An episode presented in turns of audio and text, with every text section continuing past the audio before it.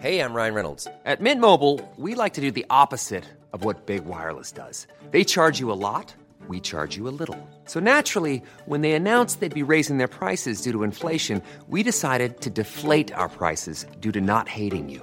That's right. We're cutting the price of Mint Unlimited from $30 a month to just $15 a month. Give it a try at mintmobile.com slash switch. $45 upfront for three months plus taxes and fees. Promo rate for new customers for limited time. Unlimited more than 40 gigabytes per month. Slows. Full terms at mintmobile.com.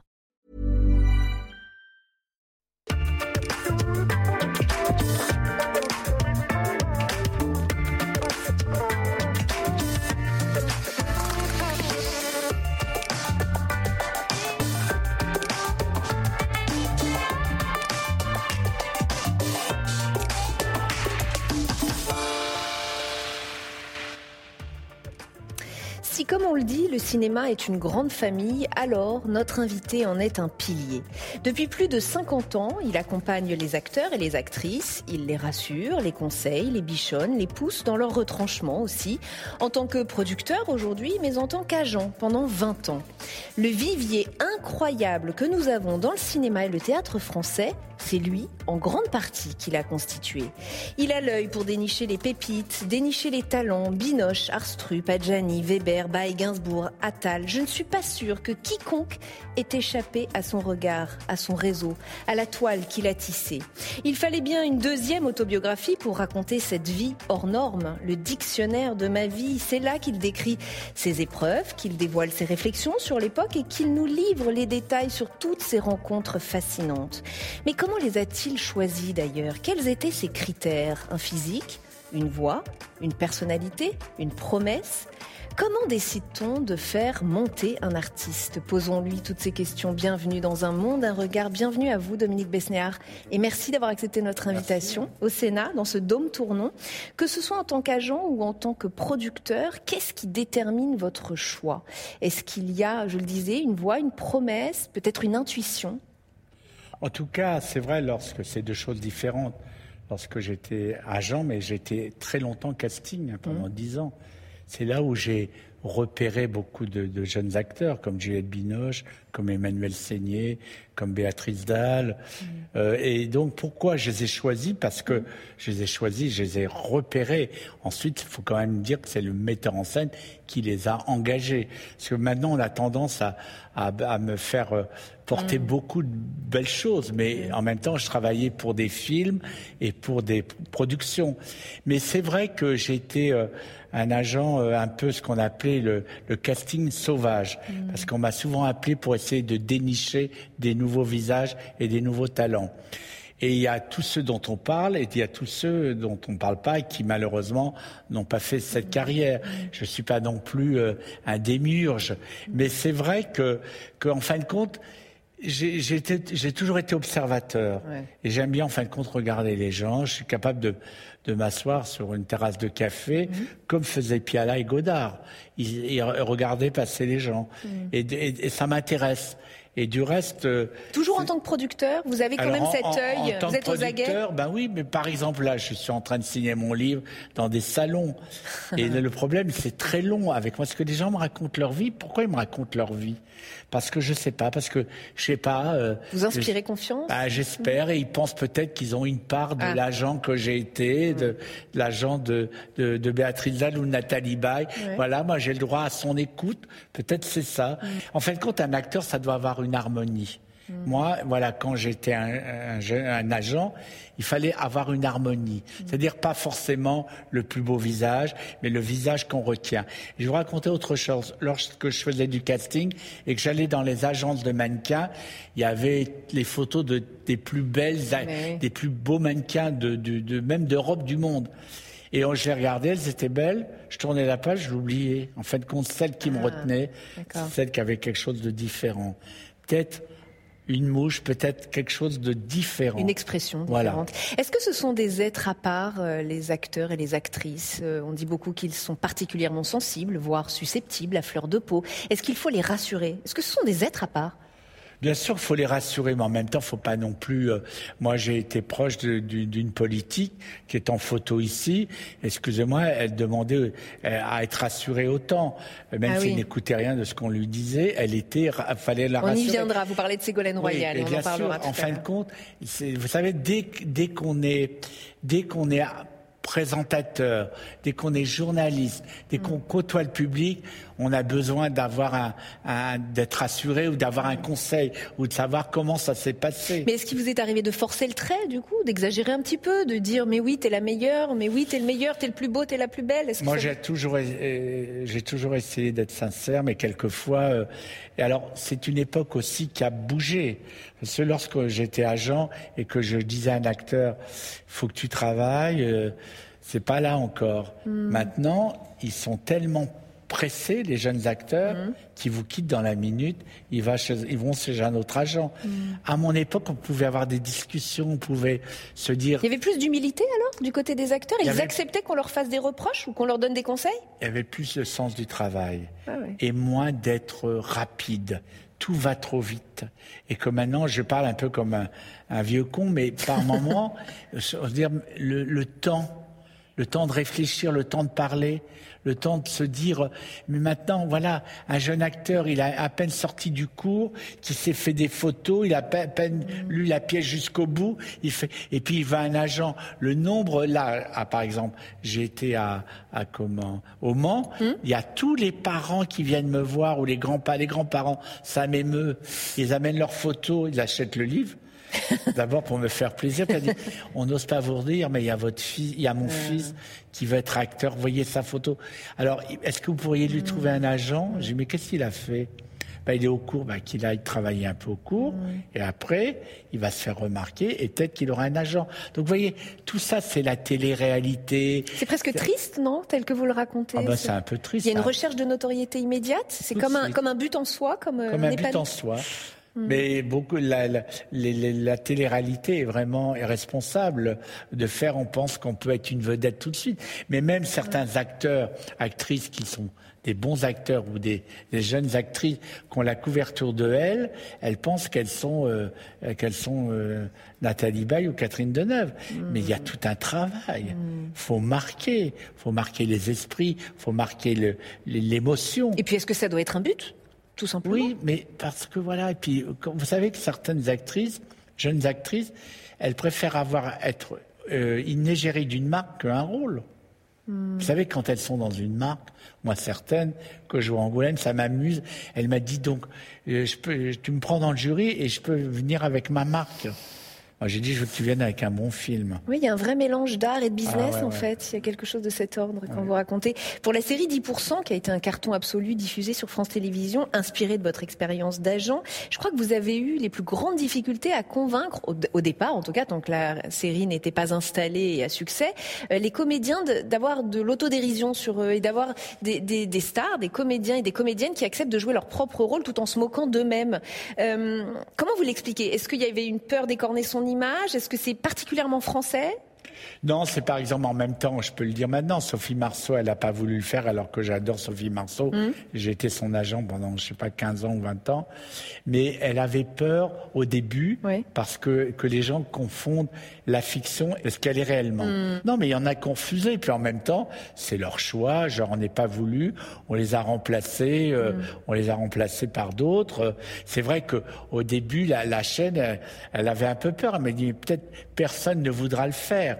Mais en même temps, on a eu Adjani, Isabelle Huppert, Lucchini, mm. Nathalie Baye, mm. on les a tous eus. Hein. Et ça a fait partie du succès de la série. D'ailleurs, vu de l'extérieur, quand même, ce monde du cinéma et du théâtre paraît un peu superficiel, euh, un, milieu où il serait difficile de, créer des liens profonds. Est-ce que c'est un mythe? Est-ce que ah, on se trompe? Non, excusez-moi, les gens sont absolument pas superficiels. Ah. Il y a des vraies amitiés ce qui n'est pas toujours dans la politique, parce que on est en plus dans un mm. lieu politique. Mm. Moi, j'ai quand même fréquenté des, des, politiques. Moi, je disais toujours, alors c'est peut-être trop tôt de parler de, de, notre ami Ségolène Royal, mais il y a Ségolène Royal et je sais pas, et euh, Martine Aubry sur une, un précipice. Elle regarde la mer. Il y en a une qui rate, le, le, le, elle est prête à tomber. Ni ni Ségolène ni Martine Aubry retiendra la personne qui tombe. Hmm. Chez les actrices, jamais vous verrez ça. Il y aura toujours un truc solidaire. Du reste, on voit quand, quand certaines actrices euh, qui ont été un peu rivales sont malades. Je, moi, j'ai eu beaucoup la preuve de, de, de les, de, elles s'appellent parce qu'il y a un truc. Et même quand vous allez dans une, dans une, euh, voilà, je trouve qu'il y a quand même une vraie solidarité. Votre histoire à vous avec le cinéma, elle commence tôt. Votre euh, amour pour les acteurs et les actrices aussi. J'ai deux anecdotes qui semblent avoir été des déclencheurs et vous me direz si j'ai raison ou pas. À l'âge de 5-6 ans, vous assistez à un tournage dans une rue de Paris parce que votre père a été recruté comme figurant spontané. Ce film, c'est L'affaire d'une nuit d'Henri Verneuil.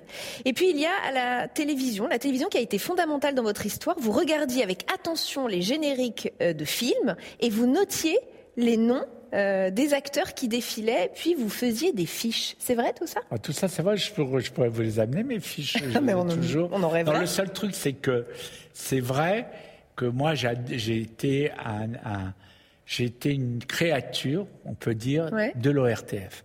Et c'était une télévision, il n'y avait que deux chaînes, et que moi, je m'ennuyais un peu à Oulgat où mes parents étaient commerçants. Et donc, le, voilà, donc l'hiver, Oulgat l'hiver, puisque je viens d'avoir une maison maintenant, euh, j'aimais pas. Tout était fermé, c'était un, une espèce de, de, de, de, de- de no man's land. Toutes ces villes-là fermées, et l'été, on mettait en colonie de vacances, parce que mes parents avaient trop de travail. Donc, j'ai jamais été, euh, j'ai jamais profité de la saison, du cinéma, du casino. C'est pour ça que j'avais fait un, un premier livre qui s'appelait Casino d'hiver, parce que l'hiver, c'est là que je voyais le casino fermé et je voyais des bouts d'affiches qui tombaient, voilà. Donc c'est vrai que la télévision a été ma mon, euh, la Votre télévision, voilà. Et monde. moi j'adorais donc Télé 7 jours, Ouais. je faisais des fiches.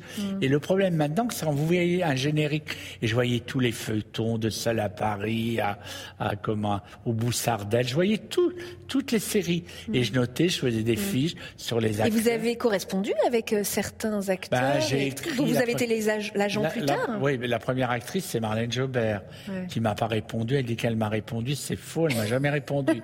mais après, j'ai toujours aimé Marlène Jobert. Ça a Ouais. été mon, mon actrice préférée.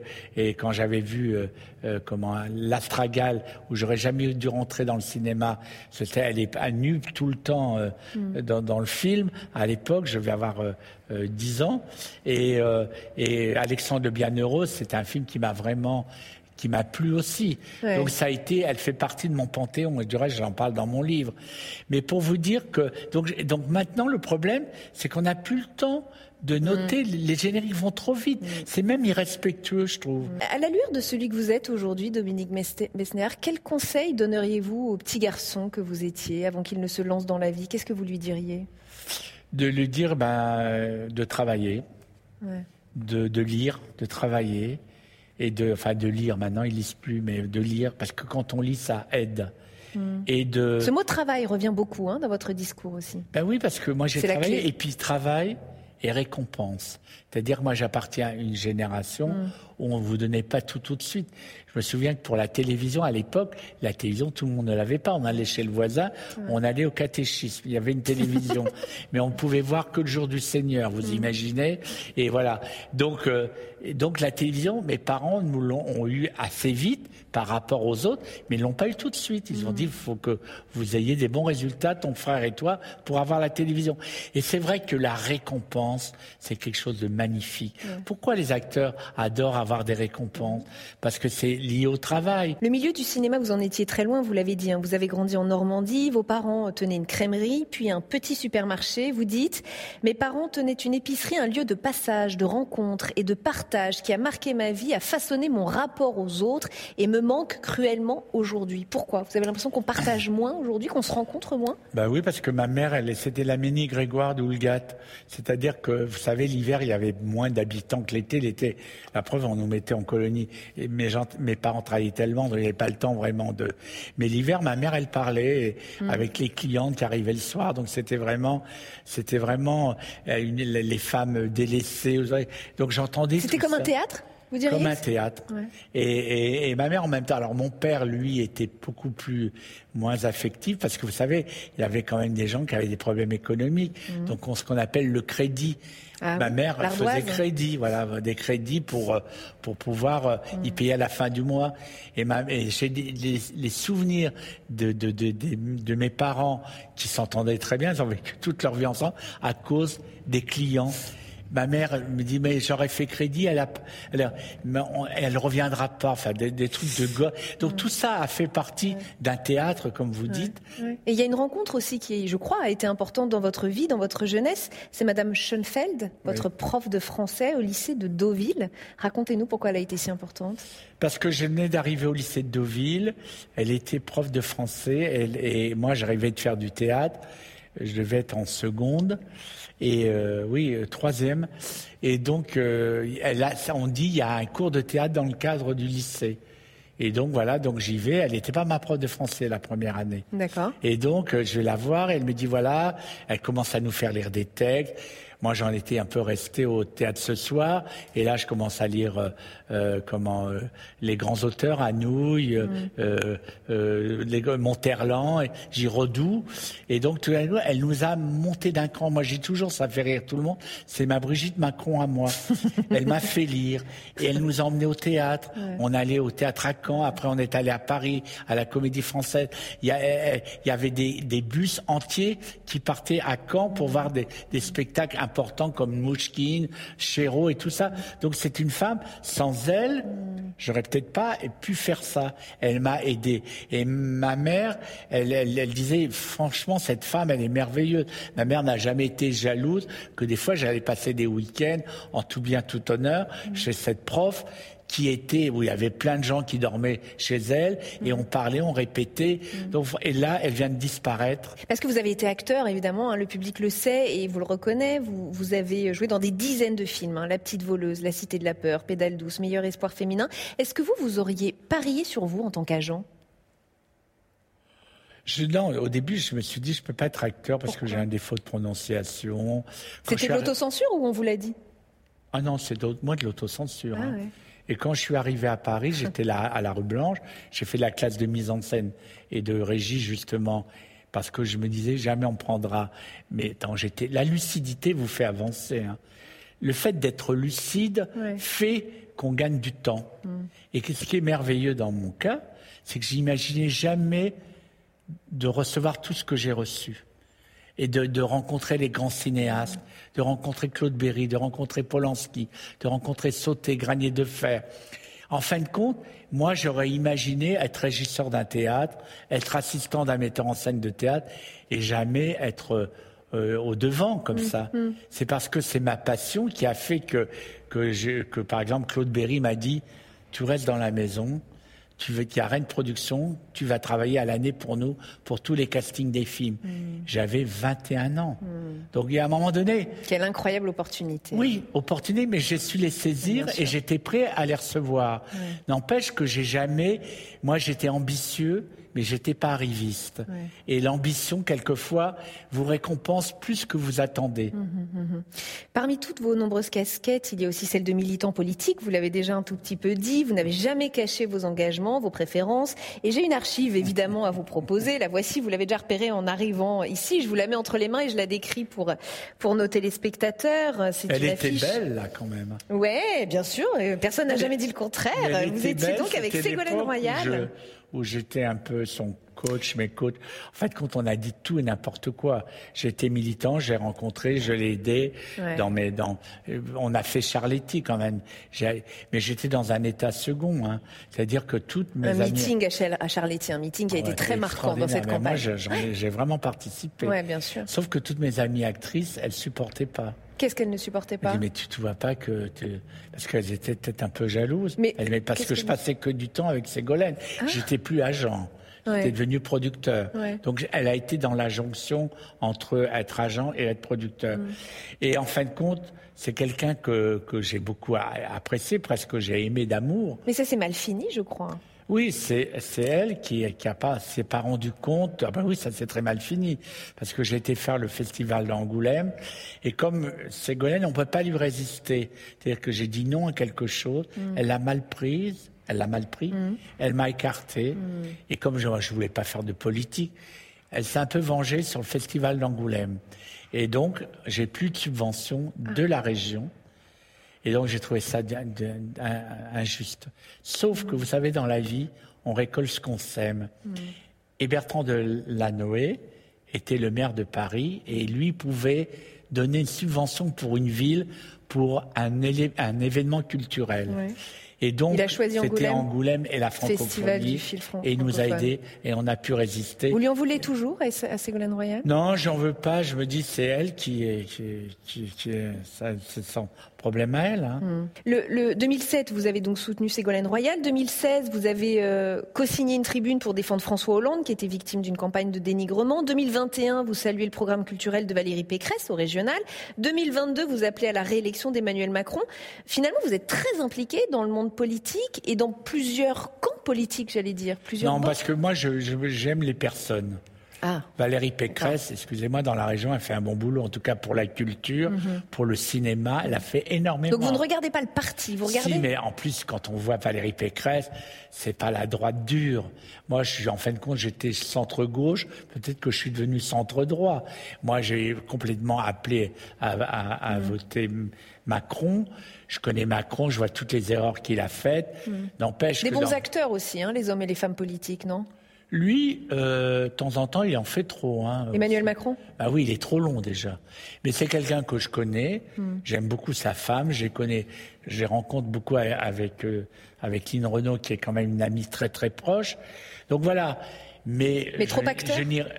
de temps en temps, il en fait un peu trop, mais il s'est amélioré quand même. Puis des discours trop longs, mais il a une espèce de fougue il a une espèce de voilà et en même temps dans le dans la, situation actuelle, moi par moment je me dis heureusement qu'il est là parce qu'on aurait qui hmm. Voilà. Oui, parce qu'il y en a un que vous n'épargnez pas, c'est Jean-Luc Mélenchon. Hein. Très bon acteur, dites-vous, mais il serait le pire président que l'on pourrait avoir. Ah ben le pire.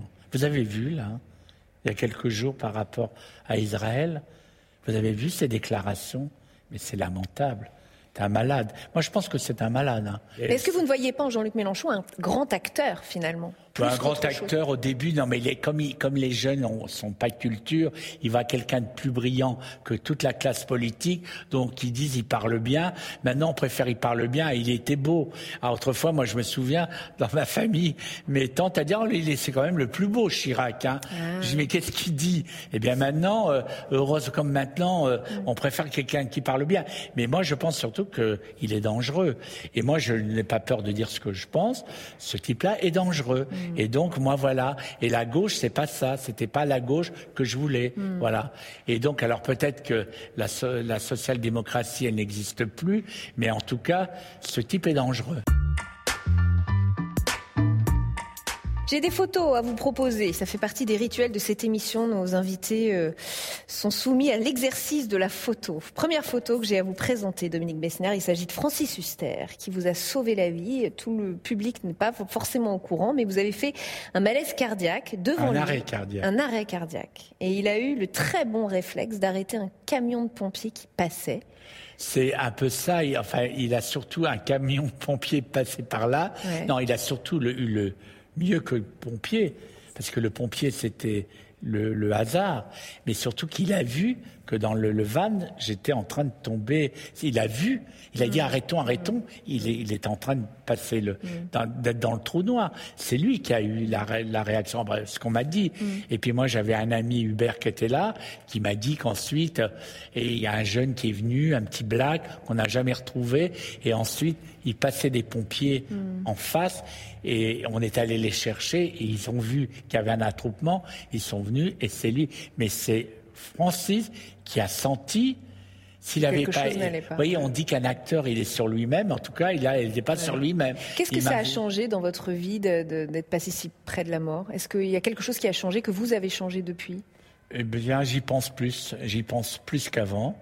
Et puis c'est aussi ce livre. Je me suis dit c'est le moment de faire ce livre, de raconter un peu l'histoire de ma vie, mais c'est pas c'est pas c'est pas triste, hein, au contraire. Une deuxième photo, la voici. Vous n'allez pas à reconnaître tout de suite, mais je vais vous la décrire. C'est la photo du cinéma Le César à Marseille, cinéma historique de la place Castellane, ouvert par Marcel Pagnol en Et qui vient de fermer. Exactement, qui a été obligé de fermer ses portes, impossible de payer les loyers. Il a souffert de la crise sanitaire et puis les salles obscures souffrent, se vident un peu. Euh, vous pensez qu'il n'y aura plus de cinéma un jour? Jamais. Ah. Les gens ont envie de se rencontrer, mais il y a plein de cinémas qui ouvrent. Là, à mon avis, c'est une mauvaise gestion, mais la, ville, qu'elle se fait, parce qu'attendez, mm. moi, je, je voyage beaucoup dans la France profonde. Dans toutes les villes, il y a un cinéma. Bourganeuf, où chaque année je vais, il y a un cinéma de deux salles. Là, quand j'étais il y a quelques jours à, au Mans, il y a des, les salles sont immenses avec des, des, des écrans formidables. Là, c'est peut-être aussi euh, le, la gestion. Vous voyez, la clé, ce cinéma qui a été fermé va réouvrir. Donc, à un moment donné, et c'est en France, grâce au CNC mm. qu'on peut avoir des subventions. Euh, donc je sais pas, peut-être Centre national du cinéma. Voilà, le Centre national du cinéma qui est que tout le monde nous envie où chaque où, on, on, permet grâce sur chaque ticket vendu, on prend un petit impôt qu'on reverse au cinéma français. Pour donc voilà. Donc franchement, je ne sais pas la raison. Mais je pense que ça pas. Je suis sûr que c'est pas symptomatique. C'est pas symptomatique. D'accord. On est entouré de quatre statues, Dominique Bessner, dans ce lieu magique du Dôme Tournon. Quatre statues qui représentent chacune une vertu. Il y a la sagesse, la prudence, la justice et l'éloquence. Est-ce qu'il y a une de ces vertus qui vous caractérise, dans laquelle vous vous reconnaissez le plus? Alors l'autre, c'est quoi? Sagesse oh, La prudence, non. La preuve. Euh, la sagesse, pas trop non plus Non, la justice. C'est la justice Moi, j'aurais adoré être avocat. Vous voyez, si j'étais ah. pas. Enfin, aussi un problème avec le cheveu sur la langue, quand même. si j'avais été ça, avocat. c'est vous qui le dites. Oui, mais ça aurait été compliqué. N'empêche que j'adore la justice. J'aime bien aller à la, à la comparution immédiate. Mm-hmm. Vous savez Et là, où il y a personne, je me mets dans un coin mm. et je vois l'état l'état de, de, certaines personnes de la France, mm. pauvres, des laissés pour compte. Mm. Et on se dit, mais comment on peut les sortir de là. J'ai beaucoup d'estime pour, le, pour les, les, gens qui travaillent dans la justice. La justice, donc. Merci. Merci. infiniment, Dominique Bessner, d'avoir été notre invité ici au Dôme Tournon. Merci d'avoir été euh, dans ce rendez-vous, Un monde, un regard. Merci à vous et merci à vous de nous avoir suivis. Émission évidemment que vous pouvez retrouver en podcast, vous le savez désormais. Merci beaucoup. À très bientôt sur Public Sénat.